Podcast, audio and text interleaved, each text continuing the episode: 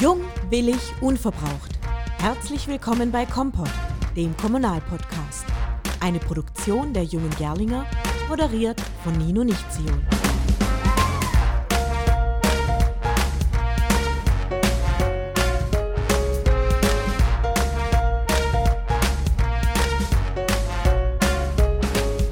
Hallo da draußen, einen wunderschönen guten Tag. Mein Name ist Nino Nichtziol und ich begrüße Sie und euch ganz herzlich zur dritten Folge von Kompott. Es sind bewegende Zeiten. Mit Spannung werden die Wahlen in Amerika verfolgt und Corona hält die ganze Welt in Atemmasken. Und welche Rolle nimmt die Stadt Gerlingen in dieser Corona-Pandemie ein? Was unternimmt sie, um das Infektionsgeschehen einzudämmen und ihre Bürgerinnen und Bürger in dieser schwierigen Zeit zu unterstützen? Einiges. Die Stadt Gerlingen unterstützt beispielsweise Gastronomen, indem sie ihnen eine längere Außenbewirtschaftung gestattet und die Sondernutzungsgebühren für Außengastronomie erlässt. Sie bündelt zivile Hilfsangebote, erlässt Kinderbetreuungsgebühren für Corona-bedingte Schließungen der Einrichtungen und vieles mehr. Außerdem hat sie eine Allgemeinverfügung erlassen, die unser Zusammenleben in der Corona-Krise regelt, jedoch nur für eine kurze Zeit, dann wurde diese durch eine landkreisweite Regelung abgelöst. Und genau über diese Kompetenzverteilung der öffentlichen Hand möchte ich heute mit meinem Gast sprechen. Bei mir sitzt Manuel Reichert. Er ist nicht nur Gemeinderat in der Stadt Gerlingen, sondern hauptberuflich Kassenleiter in unserer Nachbarstadt Ditzingen und kennt somit beide Seiten der Kommunalarbeit sehr gut. Herzlich willkommen, Manuel. Servus, Nino. Ich habe ja gerade in der Einleitung das Beispiel der Allgemeinverfügung in Gerlingen angerissen. Kannst du dazu noch ein paar Sätze sagen, was dort genau passiert ist? Ja, als der Corona-Inzidenzwert, das heißt die Anzahl der Neuinfektionen je 100.000 Einwohner innerhalb der letzten sieben Tage im Landkreis Ludwigsburg auf über 35 gestiegen ist, aber immer noch unter 50 lag. Also zwischen den beiden Zahlen, ja. Genau, zwischen 35 und 50 waren die äh, Städte zuständig, eine Allgemeinverfügung zu erlassen. Mhm. Die Stadt Gerlingen hat das auch gemacht. Das war äh, hier in, im Landkreis Ludwigsburg am 10. Oktober der Fall. Da ist der Inzidenzwert auf über 35 gestiegen. Und die Stadt Gerlingen hat eine Allgemeinverfügung erlassen, die dann ab dem Folgetag galt und das Zusammenleben in der Corona-Krise hier in Gerlingen regelte. Am 14. Oktober ist dann der Inzidenzwert im Landkreis Ludwigsburg auf über 50 gestiegen und damit ist die Zuständigkeit für eine Allgemeinverfügung von der Stadt zum Landkreis gewechselt. Also nur vier Tage war dann unsere Regelung gültig, oder wie? Genau. Und am äh, 14. Oktober, als der Wert über 50 war, hat der Landkreis dann eine eigene Allgemeinverfügung erlassen, die dann ab dem Folgetag, also ab dem 15. Oktober in Kraft getreten ist und eine landkreisweite Regelung geschaffen hat und die Gerlinger Allgemeinverfügung abgelöst hat. Das zeigt doch schon ganz gut, was wir eigentlich in diesem Podcast heute analysieren wollen.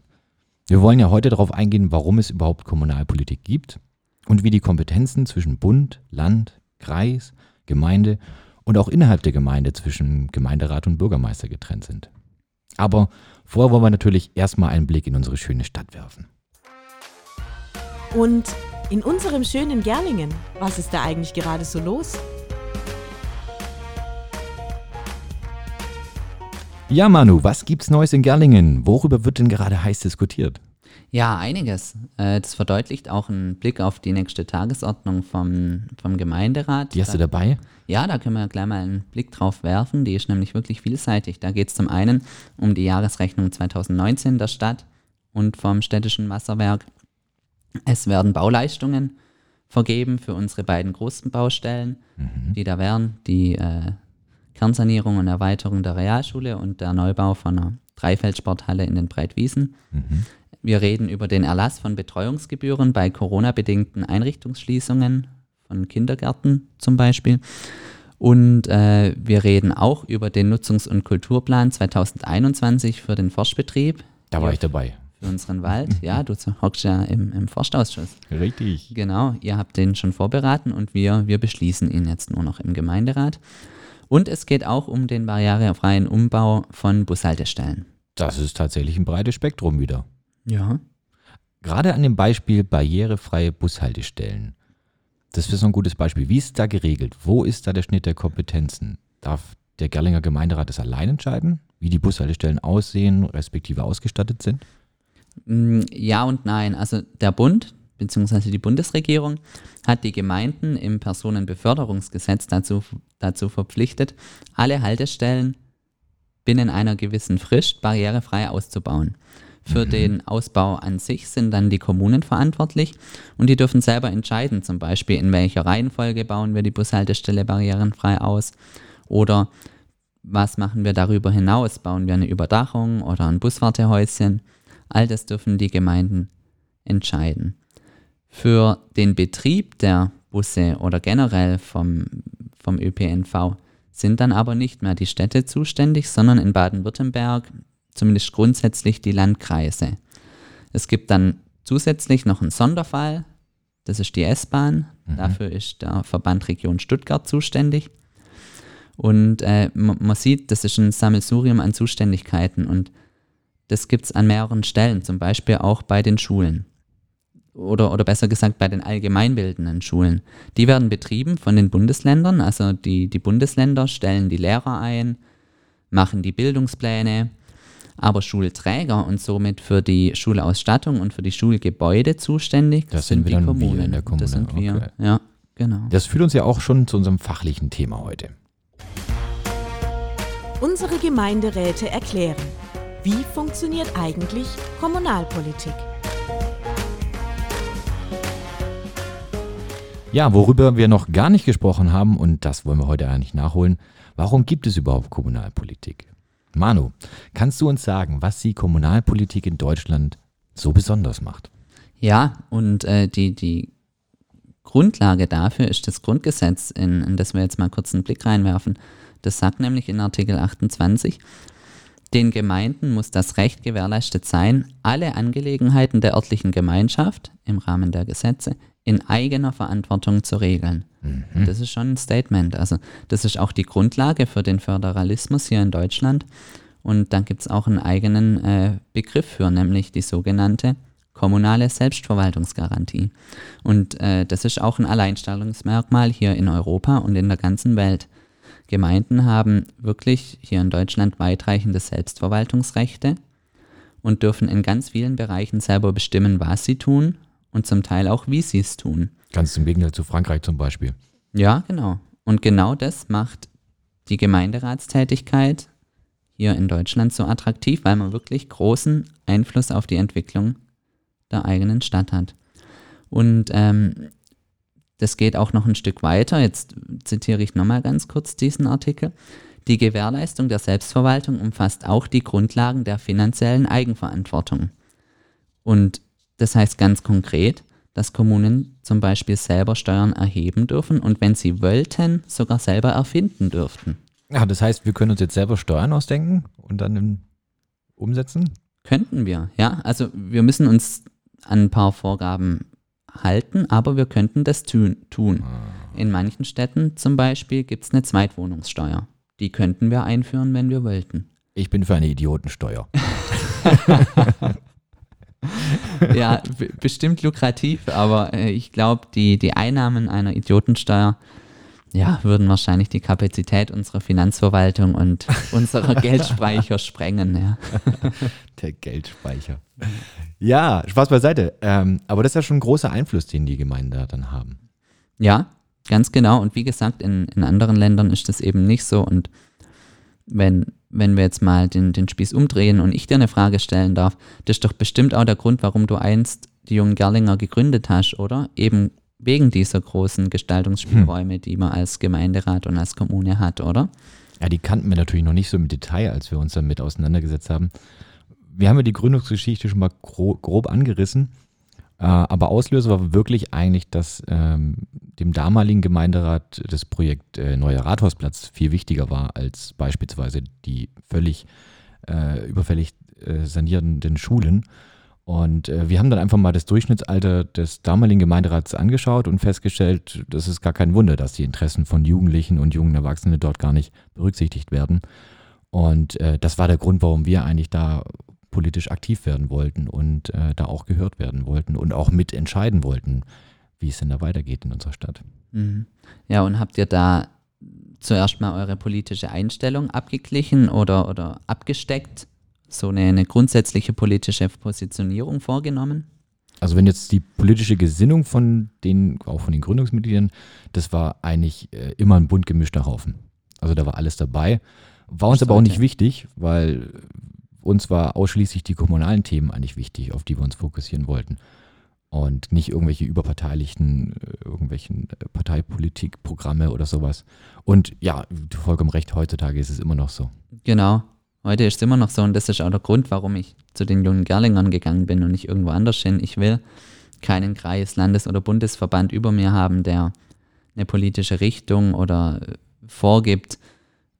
Ich will einfach nur offen und äh, unvoreingenommen, ohne, ohne eine Ideologie an die Themen rangehen. Und das kann ich bei den jungen Gerlingern wunderbar. Ja. Das freut mich und da sind wir auch froh, dass du, dass du dabei bist und dich so engagiert engagierst. äh, aber kommen wir nochmal zurück zum Thema. Ähm, wenn die Kommunen, Kommunen so viel selbst entscheiden dürfen, was bleibt denn dann überhaupt noch für die anderen Verwaltungsebenen? Bund, Länder, Landkreise etc. Ja, also jede Verwaltungsebene hat schon seine eigenen Aufgaben und genau das ist ja auch das Merkmal des, des Föderalismus. Der Bund übernimmt einige Aufgaben selber, die einheitlich im gesamten Bundesgebiet geregelt sein müssen. Und bei den Aufgaben, die er nicht selber übernimmt, äh, gibt er einen bundesgesetzlichen Rahmen vor, an den sich die untergeordneten Behörden, die dann die Aufgaben übernehmen, halten müssen.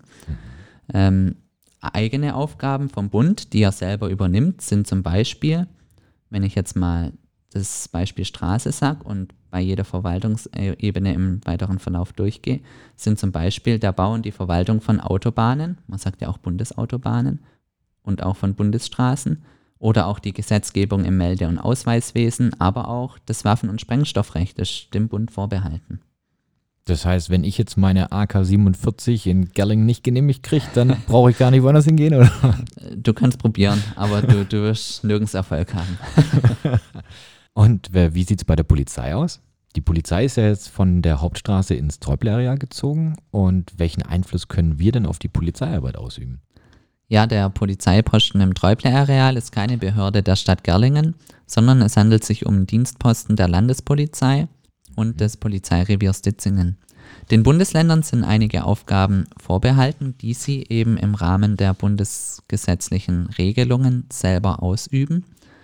Und dazu gehört zum Beispiel die Polizeiarbeit oder auch die Verwaltung und der Bau von Landesstraßen oder auch das Gaststättenrecht.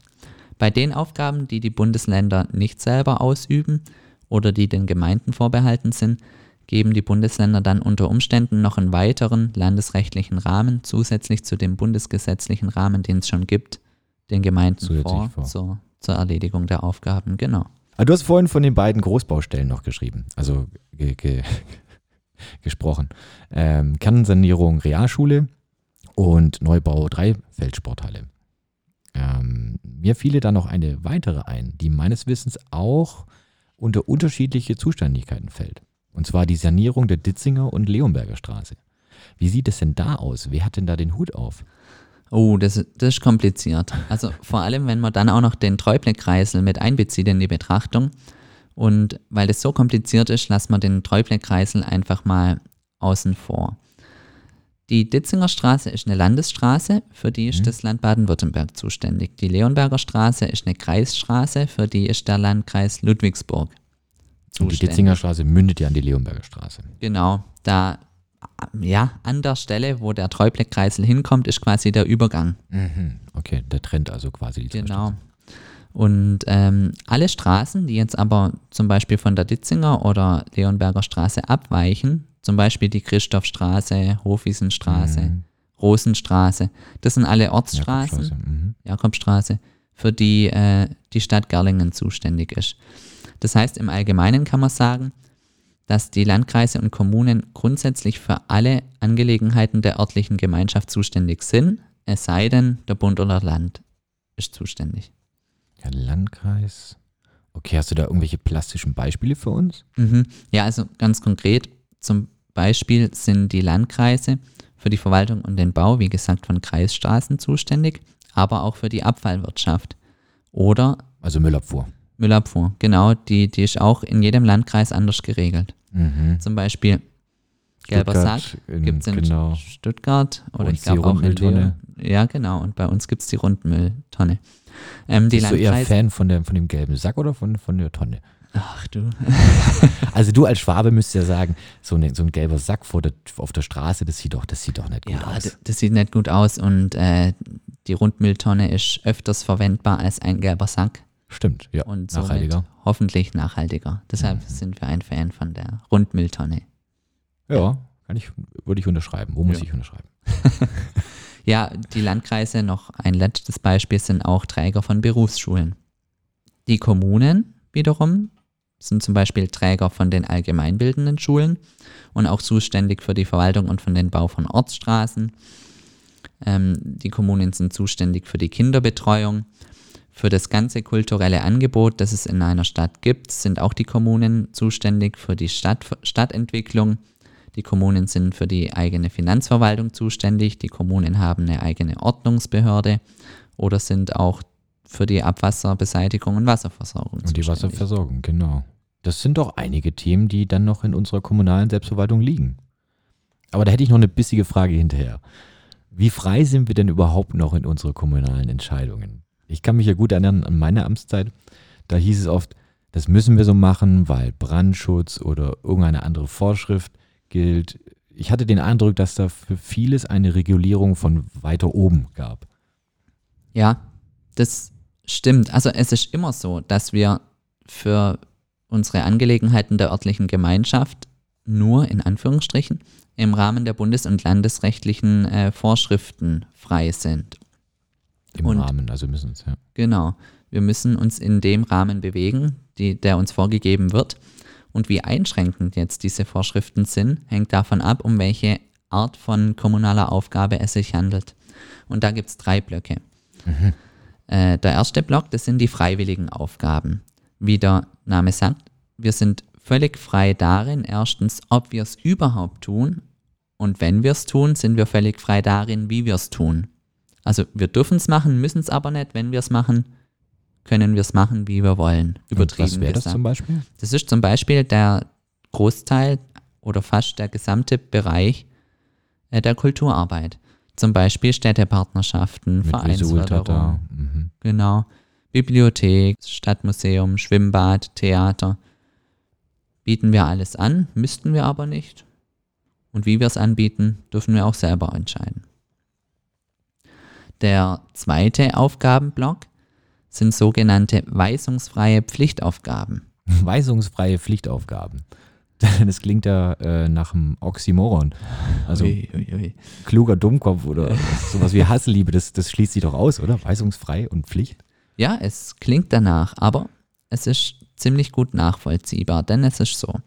Weisungsfreie Pflichtaufgaben, Pflichtaufgabe müssen wir tun, deshalb Pflichtaufgabe. Wie wir die Pflichtaufgaben tun, sind wir, darin sind wir völlig frei oder weitestgehend frei, deshalb weisungsfrei. Als Beispiel äh, kann man da die, die Kinderbetreuung erwähnen. Wir müssen eine Kinderbetreuung anbieten. Es gibt einen Betreuungsschlüssel. Auf so und so viele Kinder müssen so und so viele Erzieher kommen. Aber, Aber- sonst könnten wir die alle zu dir nach Hause einladen. Und dort die Kinderbetreuung machen. Ja, könnten wir. Ich, äh, Wahrscheinlich gibt es ja noch äh, für so und so viele Kinder muss so und so viel Quadratmeter äh, Raum. ja, dann gibt's noch. auch. Gibt sogar für so für ein Kind muss so und so viel äh, Quadratmeter Außen Fläche, ah, zum, zum vorgehalten Außenspielen. werden. Okay. Ja, gibt's auch. Aber also wir müssen eine Kinderbetreuung anbieten. Mhm. Aber wie wir sie anbieten, das dürfen wir weitestgehend selbst regeln. Also die Öffnungszeiten unserer Einrichtungen dürfen wir selbst bestimmen. Wir dürfen auch die Gebührenhöhe selber bestimmen. Und wir dürften auch selber bestimmen, zum Beispiel, bauen wir ein Hochhaus und tun da alle Kindergartengruppen rein oder bauen wir für jede Gruppe einen einzelnen Kindergarten. Da sind wir völlig frei. In den Ja. verschiedenen Quartieren der Stadt, was ja Sinn macht, was wir auch gemacht haben. Ja. Mhm. Genau. Und der dritte Aufgabenblock, das sind Pflichtaufgaben nach Weisung. Da haben wir null Spielraum. Wir müssen die tun und wie wir sie tun, ist auch ziemlich genau vorgegeben. Zum Beispiel das Passwesen. Das ist clever. Das heißt, der Bund gibt uns irgendwelche äh, Vorgaben, Details, aber macht es nicht selber, sondern lässt es die Gemeinden tun. Genau, der lässt die Gemeinden schuften. Aber ich sag mal, was wäre die Alternative? Ja, die Alternative wäre, der Bund macht die Aufgabe selber und du rennst wegen jedem, Entschuldigung, Scheiß nach Berlin. das wäre ja auch nichts. Okay, stimmt. Obwohl, haben wir dann, ja gut, nee, Berlin jetzt zur Zeit, nee, lieber nicht. Okay, das heißt, wir wissen jetzt, was die Kommunen alles selber bestimmen dürfen. Das ist schon recht viel. Und ähm, weil in der Demokratie ja die Macht vom Volk ausgeht, erklärt sich wahrscheinlich auch, warum es einen Gemeinderat gibt. Ja, genau. Also das Grundgesetz, Grundgesetz, jetzt zitiere ich es doch noch einmal, besagt, die Bundesrepublik Deutschland ist ein demokratischer Bundesstaat. Alle Staatsgewalt geht vom Volke aus, sie wird vom Volke in Wahlen und Abstimmungen ausgeübt. Und das ist einem oft gar nicht so bewusst, aber wir Kommunen üben Staatsgewalt aus. Denn wir erlassen als Beispiel Satzungen. Und Satzungen sind wie, ja, Satzungen sind wie Gesetze auf Gemeindeebene. Und Satzungen werden erlassen eben durch den Gemeinderat und der Gemeinderat stimmt in Abstimmungen über Satzungen ab. Locker flockig, wie das Grundgesetz es halt formuliert. Wir hatten ja in der letzten Kompott-Folge den Bürgermeister zu Gast. Wie ist denn da die Kompetenzverteilung zwischen Bürgermeister und Gemeinderat? Ja, also Verwaltungsorgane der Gemeinde sind eben der Bürgermeister, beziehungsweise in großen Kreisstaaten heißt der Bürgermeister Oberbürgermeister. Oder Oberbürgermeister, Oberbürgermeisterin? Oder Oberbürgermeisterin, ja. Und eben der Gemeinderat. Und vom Grundsatz her entscheidet der Gemeinderat tatsächlich über alle Angelegenheiten der Gemeinde. Jedoch äh, überträgt er mit, mit einer Satzung, die sogenannte Hauptsatzung, die gibt es in jeder Gemeinde, die Entscheidungsbefugnis in einem nicht unerheblichen Rahmen auf den Bürgermeister und behält sich selber dann nur noch die wichtigsten Entscheidungen vor. Der Bürgermeister, der ist ja auch Leiter der Gemeindeverwaltung, regelt dann selber den ordnungsgemäßen Geschäftsgang und die innere Organisation der Gemeindeverwaltung. Also quasi der Geschäftsführer des Rathauses. Genau. Und äh, er managt das Tagesgeschäft der Verwaltung und da darf der Gemeinderat auch gar nicht reinpfuschen. Weil für die Erledigung der laufenden Geschäfte ist der Bürgermeister natürlich mit seiner kompletten Rathauscrew verantwortlich. Und Ja. auch außerhalb des Rathauses natürlich nicht zu vergessen. Ja, ja, ja, genau. Also es gibt viele Dienststellen der Stadt Gerlingen, die nicht im Rathaus angesiedelt sind. Stichwort Bauhof, Kindergärten Ja. und so weiter. Ja. Ähm, dem Gemeinderat vorbehalten und auch gar nicht auf den Bürgermeister übertragbar sind äh, zum Beispiel so die wichtigsten Grundsatzentscheidungen der Stadt. Dazu gehört zum Beispiel der Beschluss von Satzungen. Habe ich ja vorhin gesagt, Satzungen sind wie Gesetze auf Gemeindeebene und die müssen vom Gemeinderat beschlossen werden. Das darf der Bürgermeister nicht machen. Oder auch der Beschluss vom städtischen Haushalt. Auch das ist dem Gemeinderat vorbehalten. Das darf nur der Gemeinderat und nicht der Bürgermeister. Man, man spricht davon ja auch vom, vom Königsrecht. Ja. Und ähm, Monarchie. ja, naja, demokratisches Kön Königsrecht, ja. Und auch über die, äh, die Verfügung über Gemeindevermögen in wirtschaftlich bedeutender Höhe. Auch dafür ist der Gemeinderat zuständig. In wirtschaftlich bedeutender Höhe. Ab wann ist denn eine äh, bedeutende Höhe wirtschaftlich oder eine wirtschaftliche Höhe bedeutend? Ja, das wird in der Hauptsatzung geregelt und die Hauptsatzung beschließt ja der Gemeinderat. Das heißt, im Grunde genommen bestimmt der Gemeinderat, was ist wirtschaftlich bedeutend und das entscheide ich somit als Gemeinderat selber. Und was ist nicht wirtschaftlich bedeutend, das lasse ich den Bürgermeister selber entscheiden. Das heißt, wenn ich äh, alles mitbestimmen möchte, dann setze ich den möglichst niedrig und wenn ich meinem Bürgermeister vertraue, dann setze ich die höher. Genau. Oder meiner Und, und ganzen da, da Verwaltung. muss man eben eine, ein, gutes Mittelmaß finden. Hm, Mit Augenmaß. Genau, mit Augenmaß. Außerdem nicht auf den Bürgermeister übertragbar ist zum Beispiel der Beschluss über die Errichtung und Aufhebung von öffentlichen Einrichtungen. Also zum Beispiel, der Bürgermeister kann nicht einfach sagen, ich baue mir jetzt ein neues schönes Rathaus oder ich schließe jetzt die Bibliothek. Sowas muss schon der Gemeinderat entscheiden. Das heißt, ich kann aber jetzt auch nicht unseren Bürgermeister Dirk Östringer anrufen und sagen, hey, war ein toller Podcast letztens. Wie wär's denn, wenn wir jetzt ein Freibad eröffnen und äh, du machst es, weil er hat gar nicht die Kompetenzen, sowas selbst zu entscheiden. Genau, darf er gar nicht. Sehr gut. Ja, vielen Dank, liebe Manu. Das war im Schnelldurchlauf ein Überblick über den Verwaltungsaufbau und die Zuständigkeitsverteilung. Und wenn ihr da draußen Rückfragen habt oder Meinungen kundtun wollt, dann schreibt uns gerne an kontakt.dejungegerlinger.de. Ihr findet uns aber auch Facebook und Instagram und könnt uns dann Fragen stellen. Auf den Zahn gefühlt. Eure Fragen an uns.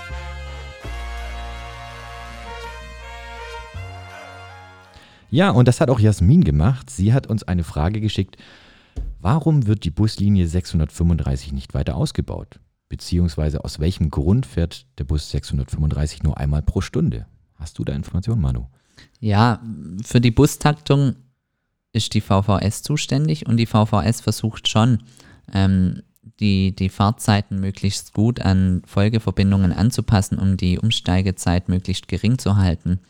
Das äh, gelingt ihr nicht immer optimal, aber man muss auch äh, immer bedenken, wenn, wenn die VVS die äh, Bustaktung an einer Haltestelle verbessert und damit die Umsteigezeiten reduziert, wird dadurch unter Umständen an einer anderen Haltestelle die äh, Bustaktung verschlechtert und die Umsteigezeit ver verlängert. Also das ist nicht, nicht ganz so einfach, weil eben das ein ganz, ganz großer Zusammenhang ist. Oder ja, man könnte ja auch einfach Kontext doppelt ist. so viel fahren. Könnte man, ja.